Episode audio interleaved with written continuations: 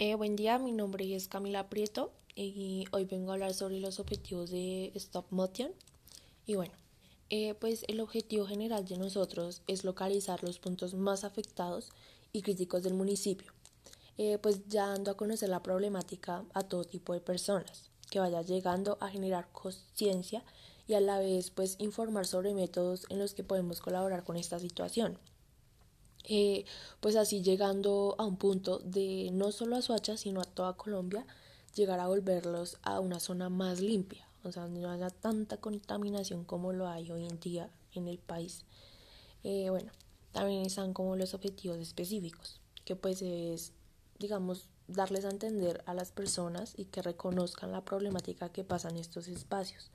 O sea, digamos, que ellos sepan más sobre la contaminación del país.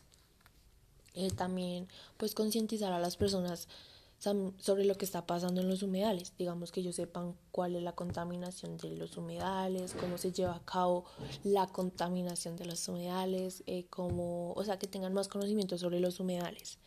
Eh, también es como aportar diferentes métodos o planteamientos que pues nos den una solución a estos problemas. O sea, llevando a cabo eh, participaciones, que ellos conozcan más sobre los humedales, etcétera. O sea, para nosotros esos son como los objetivos que la gente aprenda a reconocer, a reconocer y pues, o sea, reconocer la problemática de los espacios de los humedales.